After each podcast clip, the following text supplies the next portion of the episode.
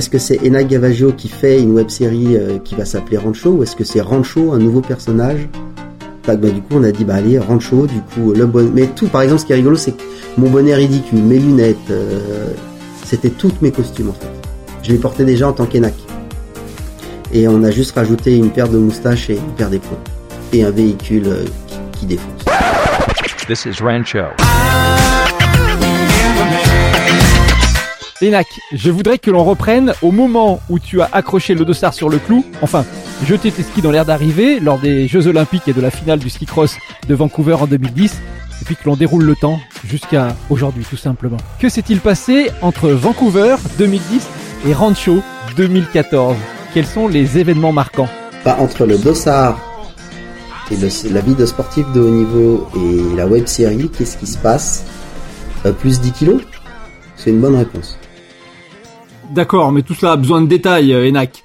Tu as quand même créé un événement. Il y a eu le GMX, il y a les Julbo White Sessions.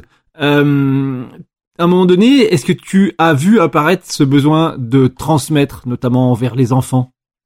Donc j'avais effectivement une vie de compétiteur, mais j'avais clairement, euh, j'étais à vif et j'avais tellement souffert de, de, de, de ce mépris un petit peu de certains entraîneurs que j'ai toujours été très très euh, impliqué et touché par la cause des gamins. En fait, parce que je pense que nous adultes, euh, on peut rien faire avec nous, c'est fait. Mais les gamins, tu peux leur faire faire plein de trucs, faire faire plein de trucs. Et, et le, le jour où j'ai arrêté, euh, le... non, je vais recommencer.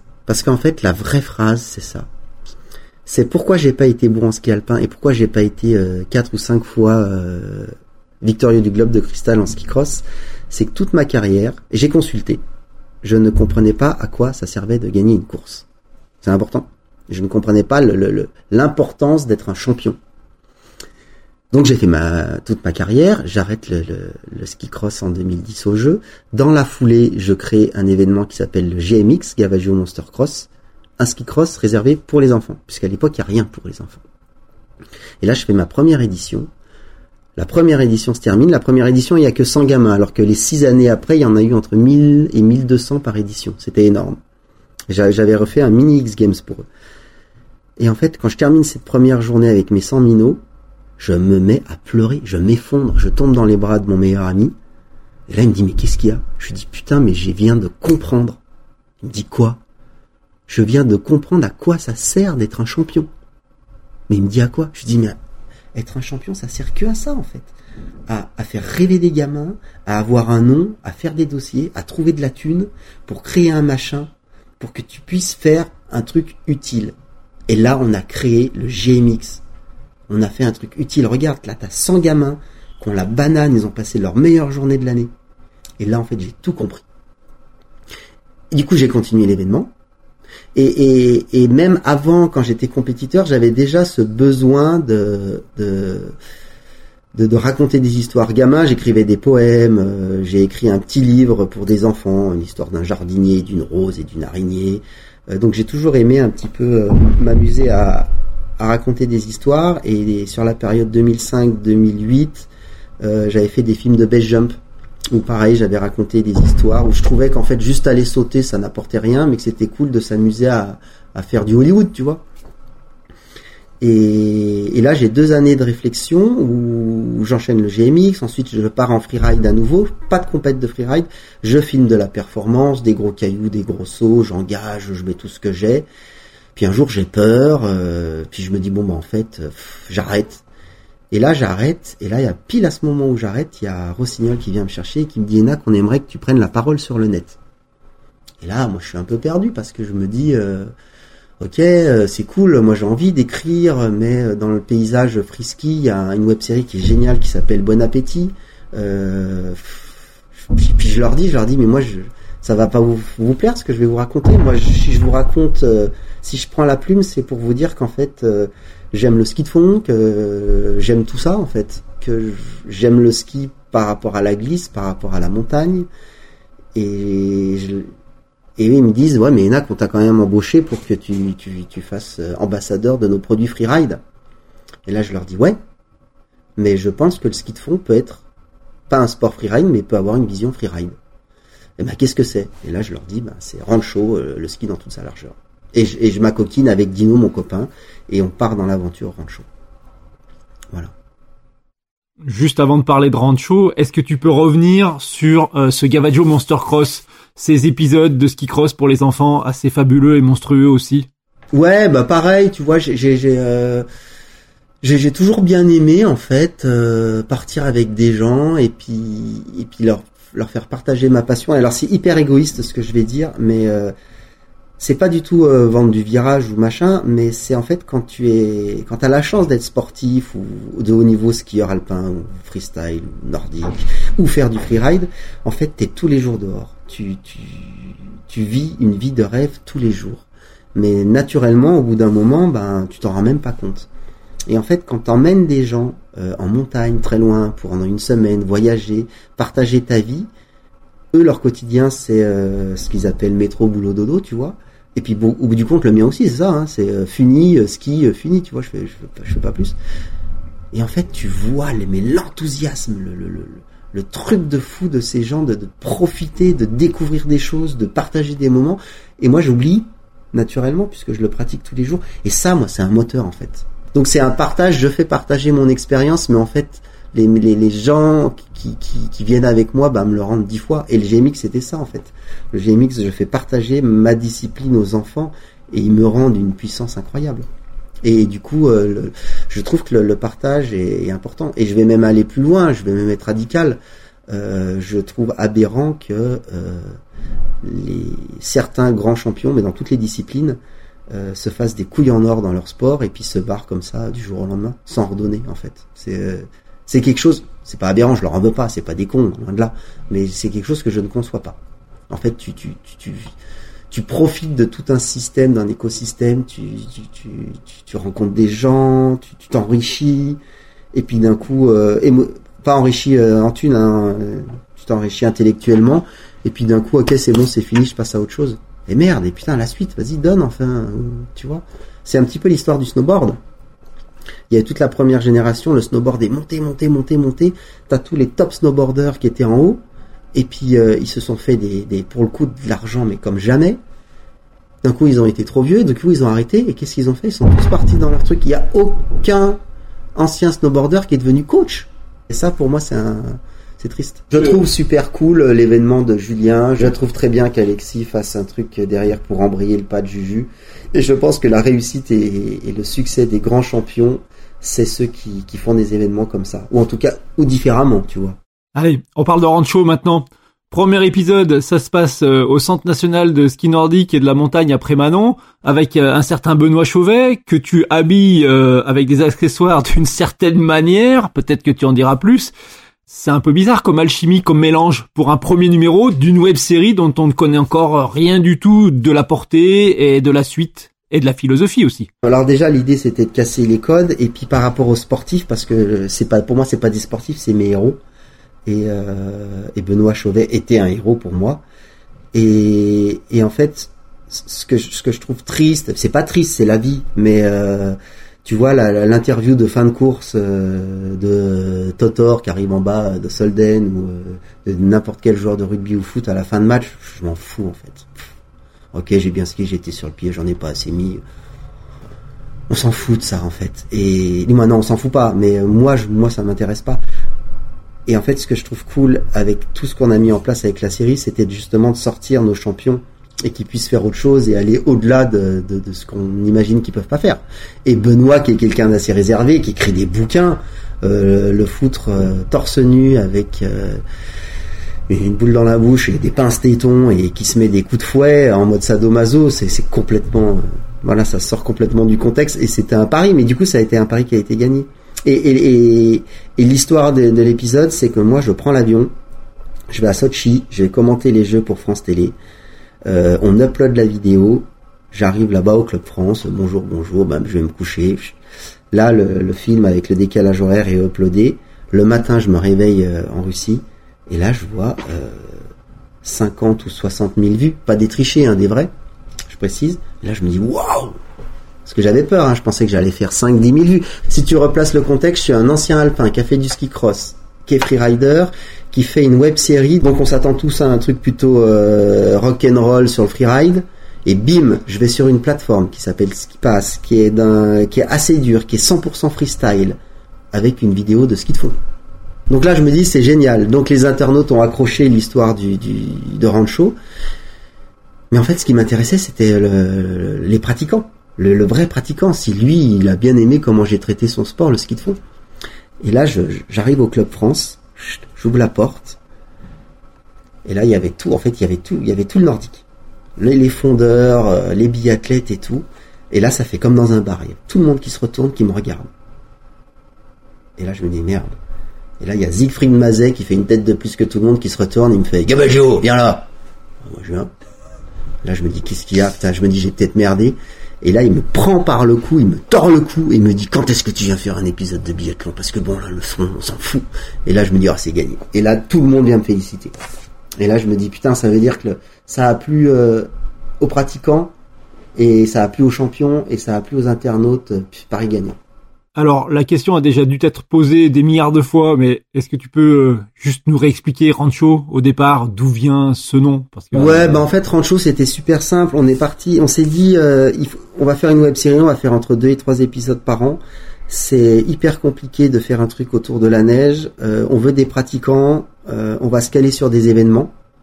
Au moins, on est sûr qu'on a les vrais gens du cru, donc la Tranju, les championnats de France, des coupes du monde et ainsi de suite mais je vais partir des arcs parce que c'est mon partenaire déjà et puis c'est ma vie et euh, donc je vais avoir besoin d'un véhicule pour y aller.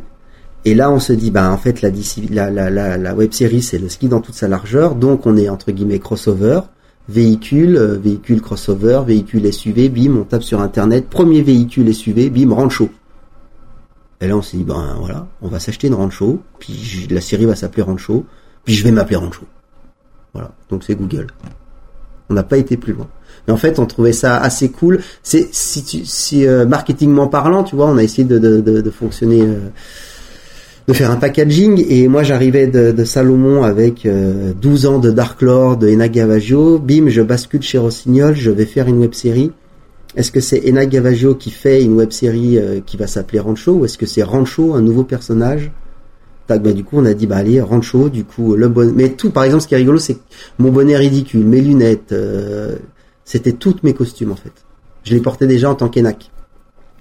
Et on a juste rajouté une paire de moustaches et une paire d'éperons. Et un véhicule euh, qui, qui, défonce. Et on avait la série. Est-ce que ce personnage de Rancho, quelque part, ça serait pas ta deuxième personne dans un monde parallèle? Ou en tout cas dans ce monde-là, est-ce que ça serait pas le Enak Gavaggio euh, schizophrénique? Ah bah si, parce que moi j'ai toujours aimé me déguiser. Euh, vu que tout le monde s'est amusé à à imaginer qui j'étais, ben là c'était un moyen en fait d'imaginer moi qui j'étais. Donc euh, comme ça, ben voilà, moi je suis lui, je suis un peu naïf, je suis un peu con. Bon après, on a on a un petit peu tiré les traits, tu vois. Le Rancho, il est euh, c'est le c'est le genre idéal, un peu naïf, un peu gentil, un peu idiot, euh, euh capeur. Euh, mais en fait, c'est un petit peu ce qu'on est tous, mais qu'on qu'on n'assume pas, je pense. Et puis euh, moi, je trouve ça rigolo. Puis de toute façon, on, tu sais, dès que puis après, c'est plus facile à jouer aussi. Parce que tu, même quand on fait une soirée déguisée, je veux dire, si tu fais une soirée déguisée avec tes copains, tu te déguises en Goldorak, en Zoro, en qui tu veux. Tu fais des trucs que t'oserais pas si tu étais habillé avec ta tenue de tous les jours le déguisement est quand même assez incroyable. Voilà. Comment tu as vécu la fin de Rancho? Est-ce que ça a été difficile de mettre un point final à cette aventure et puis surtout de repartir vers d'autres projets? Euh, la fin de Rancho, elle s'est arrêtée euh, avec le contexte du Covid. Euh, on avait encore une saison à faire. mais non, ça n'a pas été dur parce que le, il me restait deux épisodes à faire. Donc oui, ça a fait chier parce que j'ai pas été au bout de l'histoire. Mais en même temps, j'aurais fait huit saisons et je me suis tellement amusé que non. Puis alors je suis pas du tout euh, je suis pas du tout dans l'aigreur, les remords, les regrets, machin. Non, non, la vie fait que ça s'est arrêté, euh, ça m'a pris de court, il a fallu que je rebondisse et puis en fait rebondir c'est le challenge de nos vies ça. Donc euh, j'ai rebondi et puis là je vais rebondir à nouveau et puis après par contre demain je sais pas où je serai, ça c'est sûr. Par-dessus ton costume de rancho, tu enfiles un autre costume, celui de consultant télé notamment pour les épreuves de ski cross euh, sur les Jeux Olympiques et pour France Télévisions. Euh, est-ce que ça, c'est quelque chose que tu es allé chercher comme expérience? Est-ce que tu en avais besoin? Bah alors, à, à l'époque, quand on m'a appelé pour France Télé, Rancho n'existait pas encore. C'était donc que, que, que Oui. Inaga Baggio. Euh, bah pour moi, c'est un, c'est un honneur en fait. C'est que le, le- moi j'aime les ski crosseurs français. Je, je, je les aime, je les, je les suis. euh, j'ai- j'aimerais encore être avec eux à m'entraîner. Tu vois, j'aimerais faire partir de leur crew. Moi, je le suis plus forcément. Euh, mais là, tu vois, on a au dernier jeu là, bah j'étais euh, j'étais avec eux, puis j'ai passé genre deux après-midi avec les technos où euh, j'ai fait des tests de glisse avec eux. Ensuite, j'ai ramené une télé de, j'ai ramené une caméra de France Télé euh, parce que le staff français Ski Cross, ils ont une petite caméra de, je le dis pas, bon, bref, t'achètes la même à Darty si tu veux, mais dans les bas prix. Du coup, j'ai ramené une grosse caméra avec un gros trépied, euh, avec un mec de France Télé pour filmer les entraînements. Non, non, je, quand j'arrive avec eux, je fais partie du staff, je, je, je kiffe. Et j'adorerais continuer à pouvoir commenter le ski cross. Et puis surtout, ce qui est dur, en fait, quand tu commentes le, le ski cross, c'est euh, autant c'était facile Pyeongchang, Sochi, parce que tu avais quand même des tracés qui étaient hors normes, mais là, euh, là l'hiver passé, c'était une mascarade, tu vois. C'était impensable. Les Chinois, ils... mais en fait, tu sais quoi, tout est politique. Le tracé, je comprenais pas pourquoi il était aussi nul et aussi lamentable et aussi peu digne du ski cross. Puis en fait, tu te rends compte que c'est juste parce que les Chinois, ils voulaient mettre des Chinois au départ. Et puis que du coup, il y avait des Chinois au départ et que les gamins, euh, les, les, les gamins, les, les gamins, filles et garçons n'arrivaient pas à passer les sauts. Du coup, bah, ils faisaient des tout petits trucs pour qu'ils puissent arriver, arriver en bas. Mais, euh, mais c'est ça, oui, c'est triste. Et du coup, bah, mon rôle à la télé, là, euh, c'est de malheureusement pas dire ce que j'ai envie de dire, que c'est un tracé de merde, que c'est pourri. C'est d'essayer de, de, de dire que c'est extraordinaire, pour que le grand public vous pense que c'est extraordinaire. Mais les, les, les, passionnés de ski, on a tous vu que la course était ridicule. Ça sonne comme si, avec les années, tu avais appris à moduler ton discours, à être plus dans la finesse. Euh, comme si ce personnage de Rancho, quelque part, t'a aussi fait grandir et aussi donné ce brin euh, de malice pour pouvoir jouer davantage avec les éléments. Ouais, oui, je vois certainement que de toute façon, en vieillissant, tu t'assagis et puis tu, tu prends parti un peu plus intelligemment, ou pas d'ailleurs, des fois, hein, tu, tu, tu, tu restes euh, un peu lâche, alors que quand t'es jeune, t'es jamais lâche. Un petit peu aussi, euh, on dit toujours qu'on s'assagit et tout, mais des fois, on peut dire qu'on est lâche. Euh, non, mais sur l'expérience des jeux, euh, si tu reprends tous mes commentaires, la FISE, elle en a pris pour son grade. Je m'attaque à eux ouvertement. Hein, tu vois, je leur je, à un moment donné, il y a Bastos, il sort de 1 mètre de la ligne. Je veux il rentre dans un bourrelet de neige comme ça et puis il perd sa course. Mais la FISE, elle fait quoi là? C'est leur boulot d'entretenir une piste. Un ski cross, c'est- tu vois, c'est, le jeu. Les mecs, ils sont pas capables de mettre un râteau à disposition pour entretenir une piste. Ils, sont nuls en fait. Là, le, truc qu'ils ont fait à Fanny Smith, mais c'est complètement fou. T'arrives, t'as un, je me souviens plus de tout, mais t'as des commissaires de course dedans, euh, t'as que des Allemands. Et ah bah tiens c'est marrant, on va disqualifier euh, Fanny comme ça, la- l'allemande elle fait troisième, et puis la- l'allemande elle est en bas, elle dit mais non il y a pas eu faute. La, la coureuse elle-même dit il y a pas eu faute. Mais qu'est-ce que c'est que ce Tu sais là on prend mon film punk, il y a que des remerciements et au milieu c'est ma- c'est marqué en gros et fuck Fizz parce que je on peut parler de, de- la Fizz c'est euh, c'est l'abonim c'est l'abomination du, du, du sport aujourd'hui. C'est c'est une catastrophe. Et alors, le fait que le ski cross se rapproche du ski alpin à la FIS, ça te donne quel genre de frisson? De l'émoi et de l'excitation ou de l'angoisse et de la peur? Euh, non, alors ça me donne des frictions de joie parce que euh, nos sportifs seront euh, plus considérés, plus aidés, plus pros et, et, et ça c'est cool. Que de toute façon l'ADN ça reste quand même, même si c'était rock'n'roll à la base, c'est des coureurs alpins qui sont au départ. Donc ça, ça ne me gêne pas. Euh, ce qui me gêne, c'est euh, c'est qu'en fait, euh, c'est- un peu, un pas en plus pour perdre son âme. Et quand on voit euh, ce qu'ils ont, parce que pendant un moment, faut pas dire de mensonges. Ils ont fait des super beaux tracés, tu vois. Ils ont commencé à monter en gamme avec des gros tracés euh, assez safe, mais en fait, euh, ils en ont rien à foutre. Eux, ce qu'ils veulent, c'est faire une course, prendre leurs 400 000, 500 000, 700 000 de balles de bénéf. Et puis, s'il faut passer 3 heures de plus de ratrac à 1000 euros l'heure de ratrac avec le, avec le pisteur dedans, ils ne le feront pas. Pour que ce soit bien, en fait. Et, là, si on parle de la FIS, oui, non, moi, je, tu vois, on, on nous emmerde aujourd'hui sur l'écologie parce que, euh, on va tuer trois nénuphars à Beauregard et c'est pas le sujet, hein. mais euh, on a tous fermé les yeux sur euh, Zermatt à détruire un glacier, on, ferme les yeux sur couper toute une forêt à Courchevel, et, en fait c'est ça qui a pas de sens. Et je trouve que la FISE, elle ne fait pas son boulot en fait. La FISE, elle devrait être intelligente là-dessus. Elle devrait montrer un message, on en a parlé tout à l'heure, retarder les courses, faire un truc, vivre avec son temps, tu vois. Aujourd'hui, tu peux plus skier à Tignes pour ton plaisir, c'est fini. Si tu fais pas partie, mais c'est pas grave à la limite, c'est c'est c'est comme ça. Mais donc c'est qu'il y a quand même quelque chose qui se passe. Il y a une phrase de Christophe Dumaret que j'ai bien aimé, qui est un alpiniste. Il dit avant on parlait de période de réchauffement machin, et là on là c'est plus une période, c'est une durée là. Tu vois, une période ça peut représenter euh, un siècle, deux siècles, trois siècles, un millénaire. Non non, une durée c'est on commence, on est en dizaines d'années là, tu vois. Et et quand tu vois que le ski mondial est détenu par un organisme qui fait que de la merde depuis je sais pas combien d'années, c'est quand même catastrophique.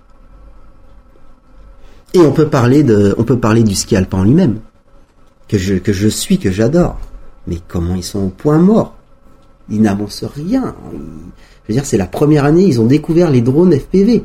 Waouh Et la FIS, waouh Welcome alors nous, les freeriders, euh, du moins nous, les, les freeriders, on les traite de, de bouseux, branleurs, machin, ça fait 8 ans qu'on en fait. Je veux dire, c'est, c'est, c'est, ils vivent dans un autre monde, c'est pas possible. Mais, là, ils ont tous 70, voire 80 à la FIS, hein, parce que c'est quand même un bon boulot, puis les bouteilles de rouge, faut pouvoir en profiter. Mais quand euh, la génération de 80 piges et 70 piges vont dégager, ben c'est la génération de 50-60, donc ça va pas être forcément mieux. Donc si tu veux que le, le renouvellement se fasse, ce sera peut-être dans 30 ans, mais dans 30 ans, euh, les mecs seront aussi dépassés par rapport à ce qui se passe. Tu vois, il y a quand même un gros décalage. Bon, tu es critique et ça, ça peut se comprendre et c'est ton langage. Euh, tu te souviens des snowboarders quand tu les fréquentais au début et que pareil, ils avaient leur circuit indépendant et qui rejoignaient la FIS, c'était ce même discours déjà? Ouais, mais c'est, mais en fait, ça a pas changé. Tu sais, tu sais pourquoi ça s'est arrêté les X Games? Parce que ça, c'est quand même assez, incroyable. On avait un, événement qui était juste incroyable. Ben la FISE, en fait, parce qu'elle est maline, elle a commencé à poser des coupes du monde pile sur les mêmes dates que les X Games, en disant à ses athlètes, si vous voulez faire les Jeux Olympiques, il faut un quota de points. Si vous voulez rentrer dans une équipe fédérale, il faut des quotas de points. Si vous faites les X Games, il n'y a pas de problème, allez-y. Par contre, vous marquerez pas de points. Donc, susceptiblement, vous n'aurez pas les points pour aller au jeu, pour aller au championnat du monde ou pour rentrer en équipe nationale. T'avais des fédés, oh, la France, par exemple, la, France a dit, bah, nous, on estime que les X Games, c'est une course qui est super importante. C'est même un entraînement pour les Jeux Olympiques. Tellement c'est gros. Ça marque des points. Pas au niveau gouvernement, mais en tout cas, euh, ministériel, mais en tout cas, c'est important. Mais toutes les grosses, les autres nations ont dit, bah, en fait, nous. Puis d'un coup, euh, la dernière année où il y a eu les X, genre t'allais avoir deux nations au départ, tu vois, euh, Suède-France. Donc les Xm s'arrêtent parce que la FIS c'est un rouleau compresseur. S'ils veulent, ils prennent tout. Et c'est ça qui est, triste, c'est que s'ils voulaient être intelligents, ils pourraient faire des trucs complètement fous. Mais euh, non, ils le sont pas. En tout cas, ils nous ont pas fait preuve qu'ils l'étaient. Et on peut parler de la blessure de Victor aussi. On enchaîne, hein, tu sais. euh, Là sur la FIS, moi je suis décalé, mais euh, Si tu n'avais pas fait tout ce que tu as fait en tant qu'Enak Gavaggio, en tant que Dark Lord, en tant que Rancho, en tant que ton prochain personnage peut-être, tu aurais fait quoi d'autre exactement? La, la seule chose, euh, la seule chose qui est sûre, c'est euh, si j'avais eu l'occasion de faire un sport d'équipe, hockey, rugby, j'aurais fait ça. C'est la seule chose que je sais, parce que j'ai, j'ai, tu vois, j'ai j'ai pas su vivre en groupe, mais je sais ce que c'est que le sacrifice pour le groupe.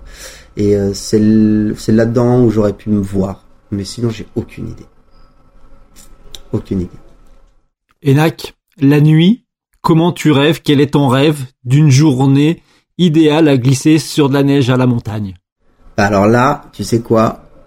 On est sur un truc très compliqué, c'est que moi je ne dors pas.